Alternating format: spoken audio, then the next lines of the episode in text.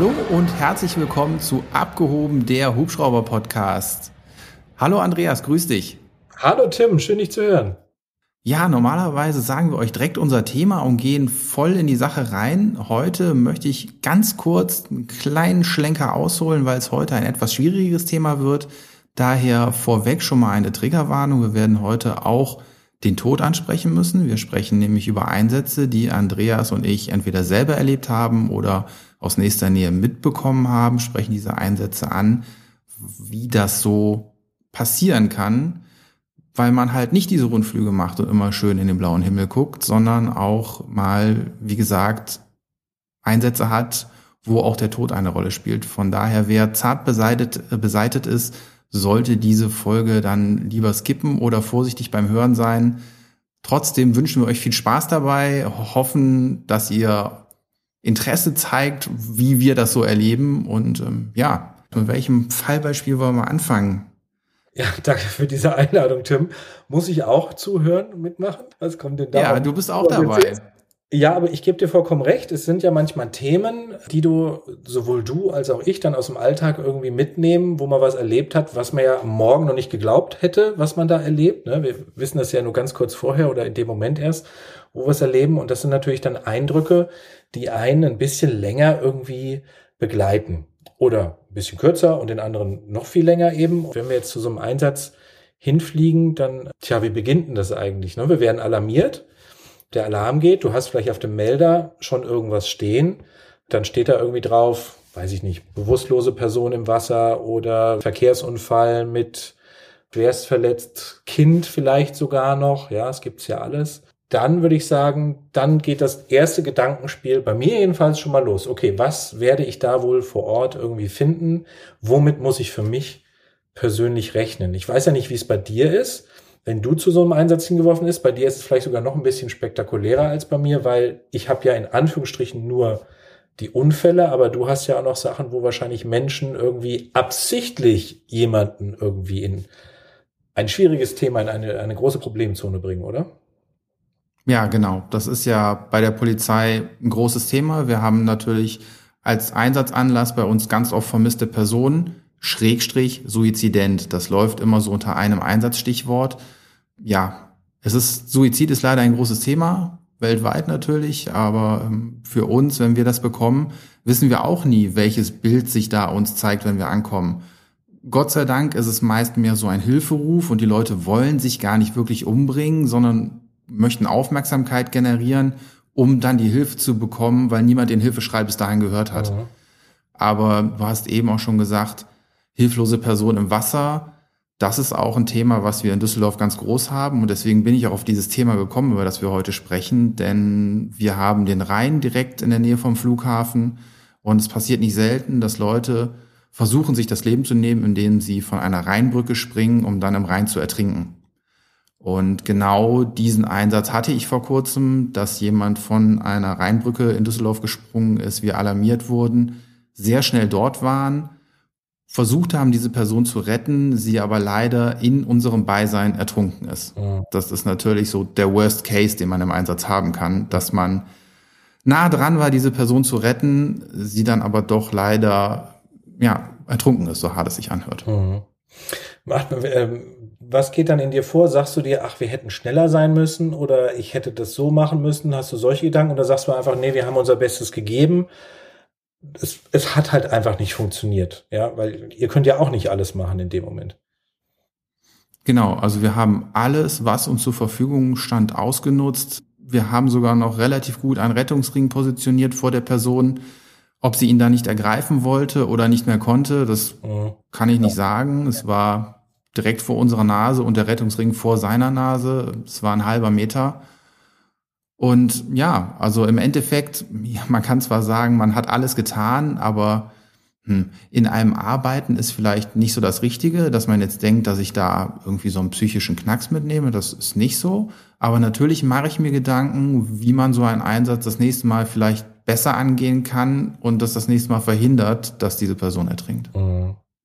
Das, das glaube ich auch. Das triggert einen wirklich mehr, als wenn du irgendwie einen Schwerverletzten hast, wo du sagst, dann bringen wir schnell ins Krankenhaus und dann verstirbt er dann da. Sondern diese Hilflosigkeit wahrscheinlich in dem Moment, ne? weil du gesagt hättest, du willst dem Menschen helfen, aber es ging halt einfach nicht, ja. Hm. Hm. Ja, bei mir ist es so, wenn, also so ein Fall mit Suizid hatte ich noch nicht. Klar, wenn wir zu Suizid versuchen, werden wir irgendwie gerufen. Das kommt hier und da auch immer wieder mal vor. Aber wir stehen ja nur dabei, wenn irgendwas sein sollte. Ja, wir gehen ja nicht so nah ran, wie es ihr dann wahrscheinlich seid. Irgendwie die Polizei versuchte dann die Leute irgendwie ne, zu besänftigen und sie wieder runterzuholen. Und wenn es dann nicht klappt, dann kommen wir ins Spiel. Aber ja, also das hatte ich jetzt in dem Fall noch nicht. Bei mir ist es dann eher so, wenn ich sage, wenn ich Fälle habe, wo ich von vornherein weiß, das sind irgendwelche Sachen, die mich triggern könnten. Also Kinder zum Beispiel. Ja, Kinder ist so ein Thema, das, äh, das triggert mich schon, wahrscheinlich auch, weil ich Familienpapa bin. Das ist dann immer irgendwie sowas, wo ich sage, ach du meine Güte, ja. Ich hatte bis jetzt zum Glück, toi toi toi, noch keinen Fall, wo ein Kind bei mir im Hubschrauber verstorben ist. Das noch nicht, aber wenn du natürlich irgendwo hinkommst und ein Kind vor Ort verstirbt oder so und so weiter oder hinterher in der Klinik, dann ist es halt für mich so, wo ich sage, okay, wir haben unser Möglichstes gegeben, aber es ist natürlich immer schwierig, so ein Thema mit anzusehen. Wir hatten jetzt neulich zum Beispiel einen Fall, da habe ich halt auf dem Pieper dann schon gelesen, okay, Sturz von Kind fünf Jahre aus fünf bis sieben Meter Höhe. Und da überlegst du halt schon, oh, das ist eine irre hohe Distanz, die dieses Kind überwinden muss. So ein kleiner Körper, das ist ja für einen Erwachsenen schon irre hoch, ne? Und war wirklich, pff, ja, so, und da ist man dann aber auch, muss man ehrlich sagen, da ist man dann aber, und ich persönlich bin dann dreimal so schnell. Also ich bin schon schnell, das ist richtig, ja, aber wenn es um Kinder geht, dann ist, dann habe ich aber auch keine Gnade auf dem Funk, ja, dann fahre ich auch ohne Verzögerung ja. ne, irgendwie so durch, ähm, weil so ein Erwachsener hält doch schon viel mehr aus als so ein kleines Kind. Je nachdem. Manchmal ist es auch umgekehrt, weil so ein Kind so ein bisschen stabiler ist oder ich sag mal eher ein bisschen flexibler ist als ein Erwachsener, halten die manchmal sehr viel aus. Also das Kind hatte auch wirklich Glück gehabt, um das mal nochmal zu betonen. Das hat wahnsinnig viel Glück gehabt, einfach wahrscheinlich, weil es ein Kind war. Ich glaube, ein Erwachsener hätte es vielleicht nicht überlebt, ja. Hm. Ja, das ist, äh, das ist dann dieser zusätzliche Druck, den wir dann im Einsatzflugbetrieb haben. Ne? So ähm, draußen, klar, wenn man irgendwo eine Pipeline abfliegt, dann hat man so einen zeitlichen Druck, Wirtschaftlichkeit, äh, man muss das möglichst schnell machen. Mhm. Ähm, aber ich glaube, es ist ein ganz anderer Druck, dem man ausgesetzt ist, wenn es dann um Menschenleben geht. Ja. Das, äh, wie du sagst, wenn dann noch Kinder betroffen sind, dann arbeitet das noch anders in einem, weil man dann wirklich so noch das letzte Mühe rausholen will, um vielleicht die zehn Sekunden, die es dann entscheiden können, früher am Einsatzort zu sein. Ja. Habt ihr eine Chance, ähm, nach solchen Erlebnissen euch als Team zu besprechen oder euch Hilfe zu holen? Oder, oder besprecht ihr euch generell hinterher nach jedem Einsatz, wenn sowas war? Oder wie läuft das dann bei euch ab?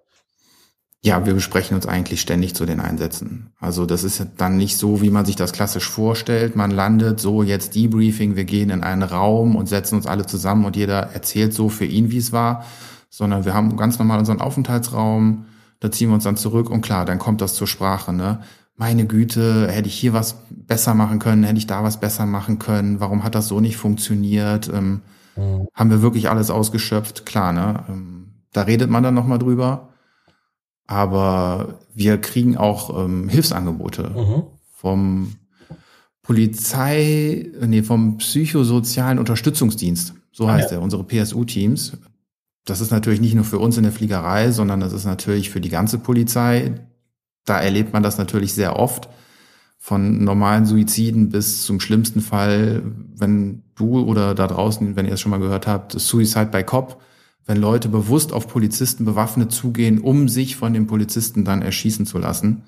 Das ist, glaube ich, so, dass der Worst Case, den du haben kannst als Polizist, wo du dann mit Sicherheit psychologische Betreuung brauchst. Aber ähm, ja, da werden wir dann auch gefragt von unseren Leitstellen, unseren Vorgesetzten, ob wir dieses Betreuungsangebot wahrnehmen wollen. Uns wird freigestellt, ob wir den Dienst weitermachen wollen und können oder ob wir uns da nicht mehr in der Lage zu fühlen. Da ist einiges passiert und diese hm, innere psychische Gesundheit, die hat einen ganz großen Stellenwert bekommen. Und da bin ich auch froh drum, dass das mittlerweile ernst genommen wird und dass man nicht sagt, du bist Polizist, du musst das abkönnen. Ja, das ist natürlich krass, ne? Also, was du schon sagst, so ein Beispiel, das ist natürlich heftig, ne? Wenn jemand wirklich, du, du, ne, gehst einen ganz normalen Tag, gehst du deiner Arbeit nach und jemand läuft auf dich zu, einfach nur um dich zu verunsichern und du musst diese Person erschießen, weil du denkst, sonst macht die das mit dir, ja? Wahnsinn. Aber das finde ich gut. Das finde ich gut, dass ihr da Unterstützung kriegt, weil auch ihr seid ja nur Menschen, ihr seid ja jetzt auch keine Roboter, keine Maschinen. Und das sind wir ja auch nicht. Also bei uns ist es so, wenn wir so ein Thema hätten, und das machen wir auch manchmal hinterher, wir besprechen uns erstmal im Team. Wir sagen dann halt einfach, pass mal auf, wir melden uns noch nicht wieder einsatzklar zurück, weil hier hat mindestens eine Person irgendwie Gesprächsbedarf von unserem Team, was wir an dem Tag bilden. Und entweder machen wir das dann direkt an der Einsatzstelle oder wir sagen, wir fliegen erstmal zurück zur Station, dass wir uns da in Ruhe hinsetzen und dann nochmal miteinander reden. Und so lang bleibt auch dieser Rettungshubschrauber eben außer Betrieb, kann man eigentlich sagen. Und wenn dann immer noch einem nicht geholfen ist, dann wird halt dieses Teammitglied ausgetauscht. Ja, und erst dann wird, wird sich wieder einsatzbereit gemeldet, weil es hilft ja nichts, wenn einer mit dem Kopf total weit weg ist von dem Thema und hinterher passiert noch irgendwas äh, am Hubschrauber selbst oder wenn es der Pilot ist, auch noch mit dem Hubschrauber und mit den anderen Insassen zusammen. Das hat der EASA aber, glaube ich, auch so nicht gereicht. Die haben deswegen äh, CISM ins Spiel gerufen. Das heißt Critical Incident Stress Management. Das heißt, wenn egal wer aus dem Team, aber auch egal wer aus der Firma von uns sozusagen ein Problem hat, und da geht es jetzt nicht nur darum, dass er irgendwas Schlimmes erlebt hat, sondern sei es finanzieller Art oder die Frau hat sich getrennt oder mit den Kindern ist irgendwas oder ganz egal, was es irgendwie ist, irgendwas, was dich so sehr belastet, dass du deinem Beruf in der Luftfahrt nicht mehr nachgehen kannst, dann kannst du dich da, und so ist es bei uns zum Beispiel in der Firma, an die Stiftung Mayday wenden mit denen sind wir vertraglich äh, in der Kooperation sozusagen und kannst da ganz anonym sagen, hier pass mal auf Leute, ich brauche Hilfe, ich habe hier ein Thema damit. Und dann wird dir ein Psychologe oder erstmal ein, ein geschulter, wie soll ich es nennen, ein geschulter Mensch aus der Luftfahrt wird dir erstmal zur Verfügung gestellt. Die haben eine gewisse Schulung sozusagen und mit dem führst du dann Gespräche ganz anonym. Und wenn das nicht ausreicht, dann geht's in die nächste professionelle Hilfe eben sozusagen weiter über. Also eigentlich eine sehr tolle Sache, weil jeder aus der Firma irgendwie sagen kann, hey, fühle mich nicht fit, ich brauche Hilfe, weil sonst, wenn es der Mechaniker ist, der seinen Job nicht mehr richtig machen kann, ja, dann schraubt er halt eine Schraube nicht fest genug. Und hinterher haben wir das Problem im Hubschrauber, ne? Wenn dann da irgendwas schief läuft. Also das finde ich wirklich eine sehr gute Sache. Das wird auch, soweit ich weiß, es läuft ja alles anonym, aber ziemlich gut angenommen. Steht auch jedem wirklich zur Verfügung. Und ich hoffe, dass das hier und da so ein bisschen den Druck rausnimmt, ja. Aber das Schlimmste, was eben passieren kann, ist einfach, wenn du als Pilot oder Crewmitglied vor Ort irgendwas erlebst, was du nicht mehr aus dem Kopf kriegst, wo du sagst, ich brauche hier erstmal über eine längere Zeit psychologische Hilfe. Und das gibt's, das hatten wir auch mhm. schon. Also ich persönlich nicht, aber ich hatte auch schon Kollegen, die das eben hatten, die einfach gesagt haben, das reicht mir nicht hier vor Ort. Die Seelsorge, ich brauche einfach weiterhin Hilfe. Ich krieg diese Bilder nicht mehr aus dem Kopf. Ja, auch wenn man ja als Pilot nicht bis irgendwie an die mhm. Einsatzstelle mit ran muss. Du musst ja nicht mithelfen. Aber irgendwie machen wir es doch alle, wenn irgendwie Hilfe gefragt ist. Und dann kann schon sein, dass du halt da Sachen siehst, die du vielleicht lieber nicht gesehen hättest, ja, die dich dann begleiten. Ja, absolut. Also ich, ich weiß das auch noch. Wir haben früher Rollermetrikverfahren geflogen. Das war nichts anderes als eine, eine Tatortaufnahme, gerichtsverwertbar mhm. ähm, von einem Team, die dann die Luftaufnahmen aus unserem Hubschrauber gemacht haben. Und die haben uns benutzt, um halt, ja, erweitertes, erweiterter Begriff von Tatort, große Unfallstellen aus der Luft abzulichten vor der Drohnenzeit. Mhm. Da, das waren dann natürlich auch Unfälle, wo auch meistens ein oder mehrere Tote dabei waren. Und äh, das ist dann auch immer komisch gewesen, wenn man da an Orte kam, wo dann teilweise schon die Angehörigen aufliefen, ähm, was natürlich auch immer sehr dramatisch ist. Mhm. Ja, Nee, da bin ich aber froh, ähm, dass das da bei euch gelernt wurde, bei uns gelernt wurde, dass das auch mittlerweile, glaube ich, wie du sagst, relativ gut angenommen wird. Ähm, es ist ja immer schwer, weil das habe ich ja auch schon mal gesagt. Ich denke, vor 20 Jahren war das noch so, Mensch, Polizist, stell dich nicht so an, das ist dein Job. Und dann fing das wahrscheinlich langsam an, auch ja, durch so Beispiele wie Robert Enke, der sich durch Depressionen das Leben genommen hat. Damals, da ging das ja ganz groß in die Presse so schlimm das war, das hat, glaube ich, das ganze Thema auch vorangetrieben, dass, dass die Psyche ein ganz wichtiger Faktor da ist und dass die sauber sein muss. Und wenn da irgendwie sich was festsetzt, wie so ein Tumor, der wuchert, kann das ganz böse Folgen haben. Bei uns laufen diese PSU-Teams, diese äh, psychosozialen Unterstützungsdienstteams, die laufen bei Großeinsätzen auch teilweise rum. Ähm, wir hatten es letztens in Rating, das haben sicher alle so irgendwie mitbekommen, dass es da einen Anschlag auf Polizei und Rettungskräfte gab. Ah, meine Herren, also das war ja wirklich der Hammer. Wahnsinn. Ja, ja, das ist eine neue Dimension, die hoffentlich ein ganz, ganz großer Ausnahmefall war. Das und ähm, so leid. das ist dann natürlich auch wichtig unglaublich, wie schwer verletzt die da sind, was da passiert ist. Also das, das kann man auch nicht mehr fassen, was so ein Mensch, der sowas macht, was in dem vorgeht, ja. Mhm. Das ist also auch für die Familien, die dahinter stehen. Ne? Du willst doch als Polizist nur deinen Job machen, aber bestraft werden alle, die damit dranhängen irgendwie. Und das finde ich so krass. Ja, und ähm, so schlimm sich das anhört, ich kann es sogar verstehen, wenn sich das gegen die Polizei richtet, weil die Polizei ist ein staatsausführendes Organ, was dich in deinen Grundrechten beschränken kann. Wenn man Hass auf den Staat hat und die uniformierten Beamten des Staates als Gegner sieht, kann ich da sogar in ganz, ganz geringem Maße nachvollziehen, was einen dazu antreibt, sowas zu tun. Aber ich kann es bei Rettungsdienst und Feuerwehr absolut nicht nachvollziehen, weil da wird ausschließlich Hilfe geleistet. Das kann ich, das ist für mich total unverständlich. Da gebe ich dir recht, das stimmt, das ist richtig, wobei ich aber auch sagen muss, also ja, wenn ich dieses System Staat eben ablehne und die Polizei irgendwie mein Feind ist, dann gibt das ja trotzdem, also diesen Gedanken zu haben, dann muss ich die lebensgefährlich zu verletzen, das, Nee, sorry. Dann diskutiere ich das von mir aus mit denen aus, ja. Wir leben ja hier immer noch in einem Staat, wo du sagst, ja, ja. das läuft ja alles schon irgendwie geregelt irgendwie ab. Das läuft ja in anderen Staaten, ohne einen Staat zu nehmen, da läuft es ja ganz anders ab, ne? Ähm, also hier hast, Absolut. Ne? Also hier hast du wenigstens eine Chance noch auf einen fairen Prozess, aber ähm, ja, um Gottes Willen auch nicht falsch verstehen. Ich ja, nee, so war das nicht gut, aber dadurch, äh, dadurch, dass ich mich ja jetzt mein ganzes Berufsleben mit diesem Thema beschäftige ähm, ja. und versuche Dinge auch immer noch mal so einen Schritt, ja, objektiver zu betrachten, weil wenn man sich da in die Subjektivität ergibt, dann wird man nur verbittert und wütend. Ja, ja. Und ich versuche zumindest auch äh, das kränkeste Hirn ansatzweise zu verstehen, um nicht total an der Menschheit zu verzweifeln. Ja, also ich meine, wir hatten neulich jetzt den Fall, da wurden wir zu einem Einsatz gerufen. Ich weiß gar nicht mehr, was er hatte. Also er musste auf jeden Fall in die Klinik und dann stellte sich aber schon vor Ort raus, das ist ein Reichsbürger. Und wir helfen ja alle Menschen gerne, aber da frage ich mich halt schon, pass mal auf, das ist ein Mensch, der lehnt diesen Staat komplett ab und das ganze System war auch nicht krankenkassenversichert, aber ist dann der Erste, wenn es ihm schlecht geht, ich rufe mal einen Rettungsdienst an. Ja, das passt ja irgendwie alles nicht zusammen. Gut, wir haben den, wir wussten, also wir wissen ja eigentlich jetzt schon, das wird er nie bezahlen können, diesen Einsatz, weil er ist ja nicht krankenversichert. Äh, der sah jetzt auch nicht so aus, als hätte eine Menge Kohle und äh, wenn er da jetzt dann die Rechnung für den Einsatz kriegt von was weiß ich, wie viel tausend Euro, wird das nie bezahlt werden, vermutlich. Aber das ist halt einfach dieser Widerspruch in sich, ja, diese Menschen, die diesen Staat ablehnen, aber dann denken, ach, das ist ja wie ein Buffet, die tollen Sachen, die hole ich mir runter und die, die ich doof finde, die lehne ich irgendwie ab.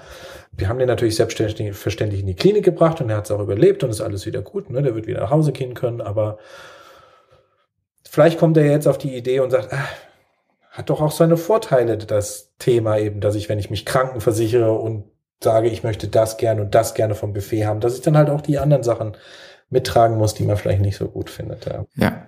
Das ist halt einfach das, ne?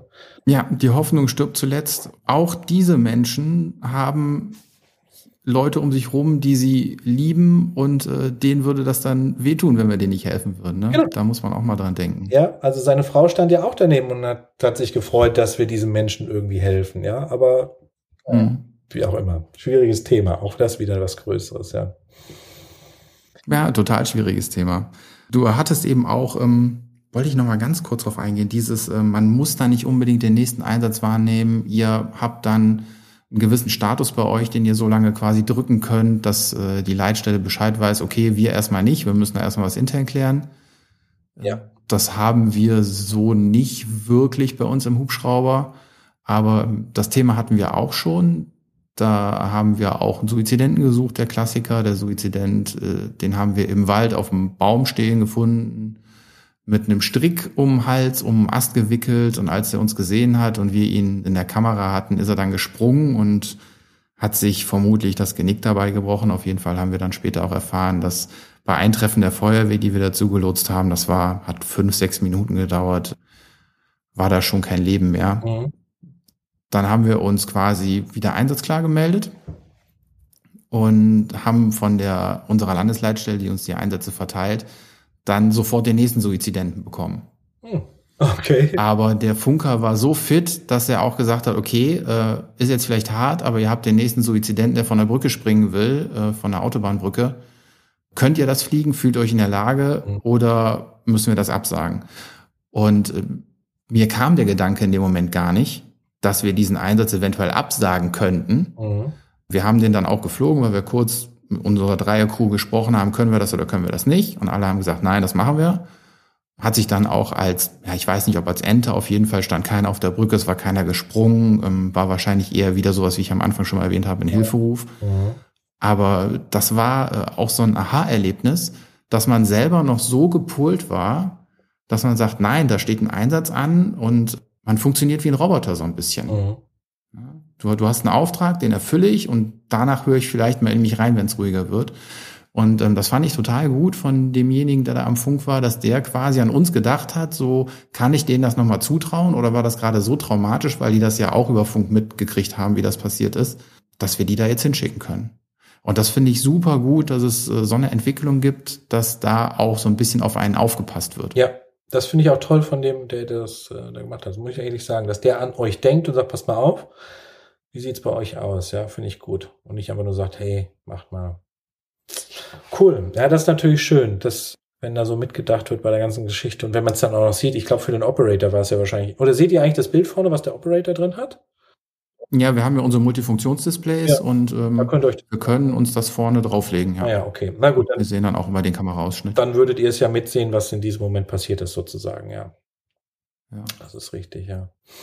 Hm, tja, Menscheskinder, Suizid, das ist ja immer so ein Thema. Ich meine, das Gute ist ja schon mal, dass die da nicht so viele Leute mit reinziehen, aber für uns ist es halt nicht schön, ne? Die das dann mit angucken müssen, wenn irgendwas ist, ja. Wie ist das denn? Das stimmt. Ah, ja, ach so, Entschuldigung, ja.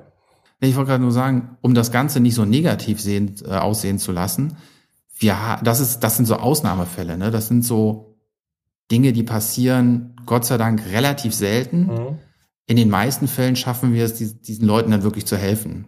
Also auch wirklich welche, die es ernst meinten, ähm, da schaffen wir es dann auch oft rechtzeitig entsprechend die Bodenkräfte ranzuführen und die Person dann ja wieder psychisch gesund zu bekommen. Das ist ja dann meistens auch der Weg, ne? dass wenn du einen äh, Suizidversuch hinter dir hattest, dann kommt man dann auch meistens in oder in der Regel in psychologische Betreuung. Die bauen einen dann so wieder auf und teilweise werden die dann so mit Medikamenten eingestellt, dass sie zumindest wieder halbwegs normal leben können. Mhm, das ist richtig. Nimmst du sowas mit nach Hause? Machst du dir nochmal Gedanken darum in einer ruhigen Minute oder verarbeitest du das und zufällig, wenn du irgendwas siehst, denkst du wieder dran? Oder wie, wie funktioniert das dann bei dir? Also vielleicht jetzt nicht an, unbedingt jetzt auch an dem Tag, sondern wesentlich später, irgendwie einen Monat später oder ein Jahr später, erinnerst du dich an solche Sachen? Wie du merkst, anscheinend erinnere ich mich an solche Sachen. ähm, natürlich, sowas, sowas sind Erfahrungen, die nimmt man mit. Aber jetzt nicht, dass sie lastend auf einem liegen, sondern das ist so ein Teil Lebenserfahrung. Mhm. Ich mache mir dann eher Gedanken, was hat diesen Menschen so weit getrieben, diesen Schritt zu gehen? Mhm. Ne, weil das hatten wir eben auch schon da haben natürlich Leute angerufen, die sich Sorgen um ihn gemacht haben, dass wir angefangen haben, ihn zu suchen. Mhm. Und diese Menschen haben ihn dann verloren, haben vielleicht einen Sohn, einen Ehemann, einen guten Freund, einen Vater verloren. Und das ist was, ähm, da, da stelle ich mir eher so Sinnfragen. Wie, was kann jemanden so weit treiben, ja. dass er Menschen, die ihm so nahe stehen, denkt, dass er denen hilft, wenn er nicht mehr da ist. Also, dass man so weit in seinen Gedanken sein kann, dass man denkt, für die ist es besser, wenn ich nicht mehr da bin. Das finde ich unfassbar krass, weil ich, ich, ich war Gott sei Dank noch nie in der Nähe eines solchen Gedankens, mhm. Ähm, weil es, es gibt irgendwie immer eine Lösung. Das hört sich jetzt so äh, RTL Sonntagnachmittag-Programm an, aber äh, es, es gibt immer eine Lösung. Man kommt immer irgendwo raus und wir leben in einem Staat, der ein so starkes soziales Netz noch hat, dass man sich nicht umbringen muss, um aus Problemen rauszukommen. Ja. Das geht schon irgendwie immer. Da hast du vollkommen recht. Und das ist auch ein gutes Beispiel, was du gesagt hast. Das frage ich mich auch manchmal.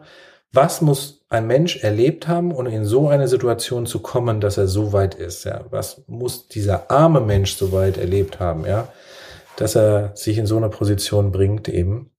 Was ist da passiert? Ja, das stimmt schon. Und da gebe ich dir auch nochmal recht mit dem, ne, eigentlich findet man immer irgendwie eine Lösung. Ja, nicht so einfach, Menscheskinder. Das heißt, aber das hast Ja, guck mal, wenn man jetzt schon an, an uns, äh, an die Starken denkt, die immer helfen, dass die auch mal Probleme haben können, selbst wir kriegen schon Hilfe, dann ja. werden wir doch die Hilfe für andere auch noch hinkriegen. Das ist richtig, ja, wir müssen uns ja mit angucken meistens.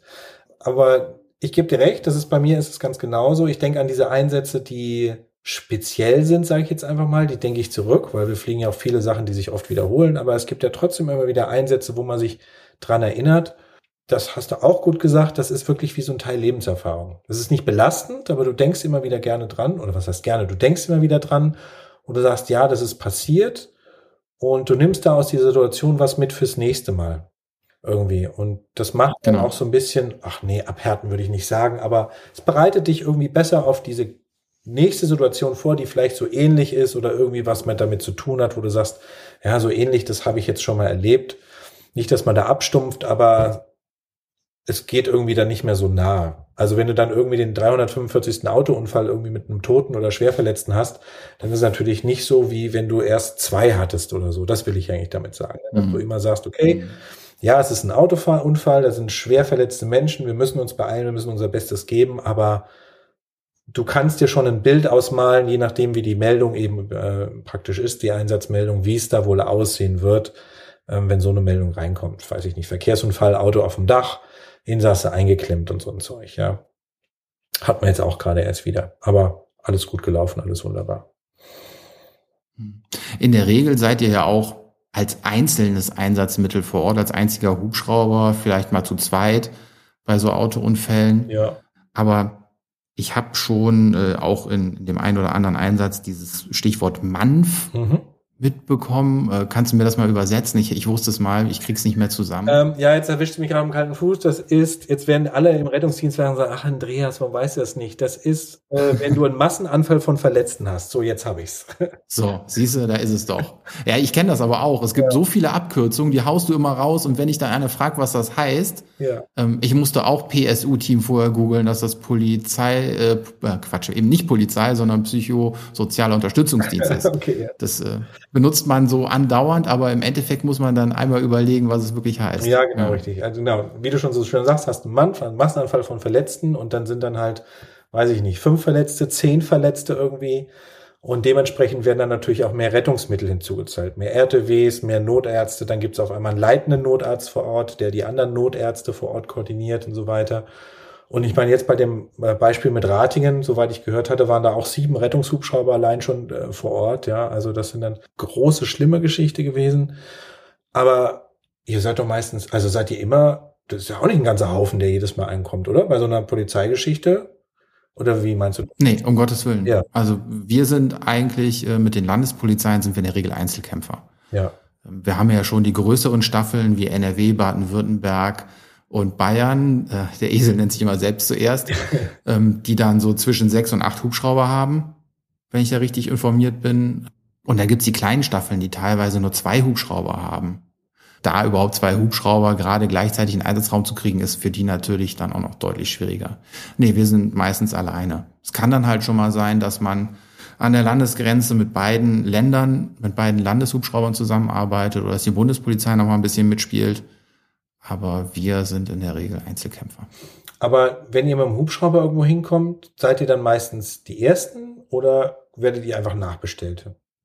Das kommt total auf den Einsatz an. Mhm. Also wir, wir sind gerne die Ersten, mhm. ähm, einfach aus dem Grund, weil je früher der Hubschrauber hinzugezogen wird, desto höher ist die Wahrscheinlichkeit, dass wir helfen können. Mhm. Ähm, wo wir jetzt gerade wieder bei dem Thema Suizidenten und Vermisste sind. Wir haben ganz oft, dass wir dann den Einruf kriegen, seit gestern Abend ist die Oma aus dem Altersheim weg, sucht doch mal bitte die Felder ab. Hm. Mhm. sagen wir auch, warum habt ihr denn nicht schon gestern Abend angerufen? Mhm. Ne? Dann haben wir eine viel größere Chance. Im schlimmsten Fall ist die auch noch gut zu Fuß und äh, dann heißt es, ja, such doch mal so äh, im Radius von zehn Kilometer ab, weil die denken, äh, so, die haben doch eine Wärmebildkamera, die kommen einfach zu uns, machen das Ding an und das zeigt automatisch, wo die Oma ist. Und so ist es halt nicht. Ne? Es ist halt immer noch trotzdem eine Suche. Mhm. Und ähm, das wird nach, nach, je länger das dauert, wird es irgendwann die Nadel im Heuhaufen. Mhm. Deswegen sind wir immer froh, wenn wir relativ früh angerufen werden, weil dann lieber umsonst, weil gesagt wird, oh, wir haben sie gerade beim Jürgen im Zimmer erwischt. okay, äh, den Fall, den kenne ich so nicht, aber ja, ja, doch, das haben wir sogar relativ oft. Ach nein. Ja, okay. ja, das ist halt bei, bei Dementen im Altersheim ist es oft, dass die sich dann im Zimmer vertun und dann liegen die auf einmal zu zweit im Bett, warum auch immer, ne? ja. ne? haben halt ein warmes Bett gefunden und äh, dann findet der Nachtdienst die nicht und irgendwann ein paar Stunden später heißt es, ach doch, da war sie ja. Ach, krass, ja. Das passiert. Aber dann, dann suchen wir lieber einmal schnell in der Gegend ab und können sagen, okay, die ist jetzt erst seit einer halben Stunde weg, aber die hält sich nicht draußen auf, mhm. durchsucht mal genauer. Mhm. Da gibt's dann auch immer die kuriosesten Fälle, muss man sagen, ja. Ach, krass. Manchmal sind die auch gewollt zu zweit im Bett. Ja, ja, das, das war mein erster Gedanke, es tut mir leid. Nein, auch du. Wie ist es denn, wenn wir jetzt schon gerade bei einem fröhlichen Punkt sind von dem Thema, gibt es Einsätze, wo du hinterher sagst, boah, super, wie das gelaufen ist, warum auch immer durch, wie man so schön sagt, Kommissar Zufall oder Glück, ist es so gut verlaufen, dass wir diesem Menschen dadurch schnell helfen konnten, besser helfen konnten, der es überlebt hat und so weiter. Macht dich sowas glücklich hinterher, wo du einfach sagst, ja, heute war wieder so ein Tag, mega. Ja, total. Also mhm. das sind Gott sei Dank auch die Mehrzahl der Einsätze. Also die positiven Erfahrungen überwiegen die negativen, äh, nicht nur qualitativ, sondern auch quantitativ. Das, das ist das, wofür wir das machen. Mhm. Das könnte von mir aus jeden Tag so sein. Dann würdest du ständig auf so einem Hoch leben. So oft ist es dann auch nicht. Aber es gibt natürlich auch dann zeitkritische Lagen, wo du dann genau weißt, ohne uns, ohne unseren Erfolg hätte die Person das vielleicht nicht überlebt. Und dann bist du halt einfach total stolz auf das, was du da tust und das, was du da auch für die Gesellschaft tun konntest. Mhm. Also nichts ist schlimmer, als äh, irgendwo rumzufliegen und sich die ganze Zeit zu denken, ich habe es wieder nicht geschafft, was soll das denn alles? Mhm. Nee, und dann gibt's halt wieder diese Erfolge und die brennen sich halt auch genauso ein. Ne? Mhm. Ich kann mich noch erinnern, dass wir auch mal einen Opa gesucht haben und ähm, der war zuckerkrank da hatte man schon die Sorge, dass es vielleicht schon nicht überlebt haben könnte. Und dann haben wir irgendwo auf dem Feld einen Haufen Kühe stehen sehen, mhm. So alle zusammen und haben uns schon gewundert und hin und her und haben dann durch verschiedene Blickwinkel gesehen, dass sie eine Person abgeleckt haben, die am Boden lag. Ach. Und dann sind wir daneben gelandet und dann war das genau dieser, äh, dieser alte Herr, der äh, wirklich schon kurz vorm Delirium stand dem dann aber geholfen werden konnte und der dann halt auch ein paar Tage später wieder zu Hause bei seiner Familie saß. und sowas ist, ja. daraus ziehst du halt so deine Kraft, ne? Das stimmt, dank der Kühe. Kühe sind übrigens, das darf man nicht unterschätzen, mega neugierig. Also wenn ich irgendwo im Hubschrauber stehe, bloß nicht auf einer Kuhweide, egal wie groß die ist, die kommen bis an den Hubschrauber ran und die gehen auch nicht mehr weg. Also nee, die lecken die Fliegen ab. Ja, genau. Das muss man echt sagen. Ja, das ist schön. Aber das stimmt. Das ist bei mir genauso, wo es einfach Fälle gibt, wo du einfach sagst, aus welchem Grund auch immer waren wir schneller als gedacht oder durch einen Zufall oder warum auch immer, wir waren einfach schnell da, um der Person zu helfen und dann ist man hinterher wirklich glücklich, dass man sagt, geil, hat alles funktioniert. Wird diese Person nie erfahren, ja, weil wenn wir so im Krankenhaus abgeben, dann weiß die ja nicht, wie das im Endeffekt, also ja, ich bin mit Rettungshubschrauber eingetrudelt und so weiter, aber ne, dass dann doch was anderes eine Rolle gespielt hat, noch ein paar äh, Sachen mehr, die dann einfach dazu geführt haben, dass diese Person wieder wird.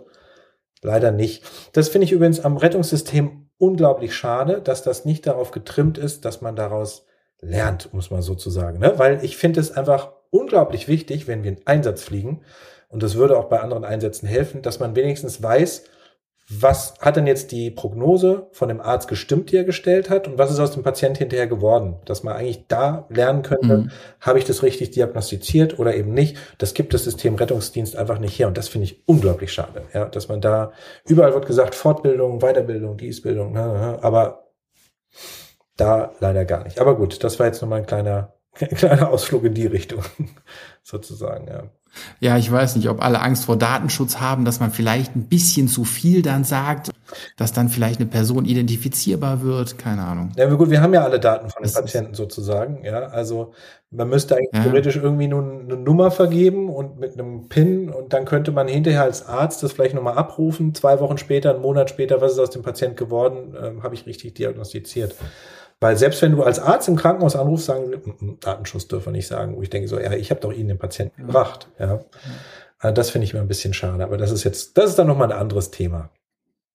Nee, aber das ist, äh, das ist bei uns genauso. Also ähm, wenn wir da jemanden quasi an die Bodenkräfte übergeben, da kommt keine Rückmeldung, was ist aus der Person geworden. Mhm. Meistens ist es ja dann auch so, dass die Polizei den dann an den Rettungs, diese Person an den Rettungsdienst übergibt und dann hat die Polizei auch nichts mehr davon gehört. Ne? Außer es gibt dann strafprozessuale Maßnahmen, die noch nachverfolgt werden müssen. Aber in der Regel sind es ja gefahrenabwehrende Maßnahmen. Da ist die Polizei ab Übergabe an den Rettungsdienst dann raus. Und ähm, dann können wir auch nur noch Daumen drücken und hoffen. Aber wenn jetzt jemand gesucht wird und ihr findet diese Person und ihr übergebt dem, wem auch immer dann danach, ähm, kriegt ihr da nicht mal ein Feedback, hey, cool, dass ihr die geschnappt habt, weil das war der, den haben wir schon lange gesucht, außer dass ihr vorher den Namen kanntet oder so? Oder was ist, ist die wirklich wie verurteilt worden, wo man sagt, geil, das motiviert mehr zu jagen, in Anführungsstrichen, wo man einfach sagt, cool, der hat jetzt auch mal wirklich eine Strafe bekommen, dass der nicht zum 543. Mal irgendwo auffällig geworden ist oder so. Mhm. Nein, wirklich nur in Ausnahmefällen. In absoluten ja. Ausnahmefällen ja. kriegen wir kriegen wir bei strafprozessualen Maßnahmen mal ein Feedback, was daraus geworden ist. Muss ich ehrlich sagen, interessiert mich auch nicht. Okay. Also das ist ja nochmal was anderes. Das, äh, da bin ich ganz Exekutive, da soll die Judikative entscheiden. Äh, das ist mir dann wirklich Latte. Äh, da habe ich nichts mit zu tun, das kann ich nicht beeinflussen.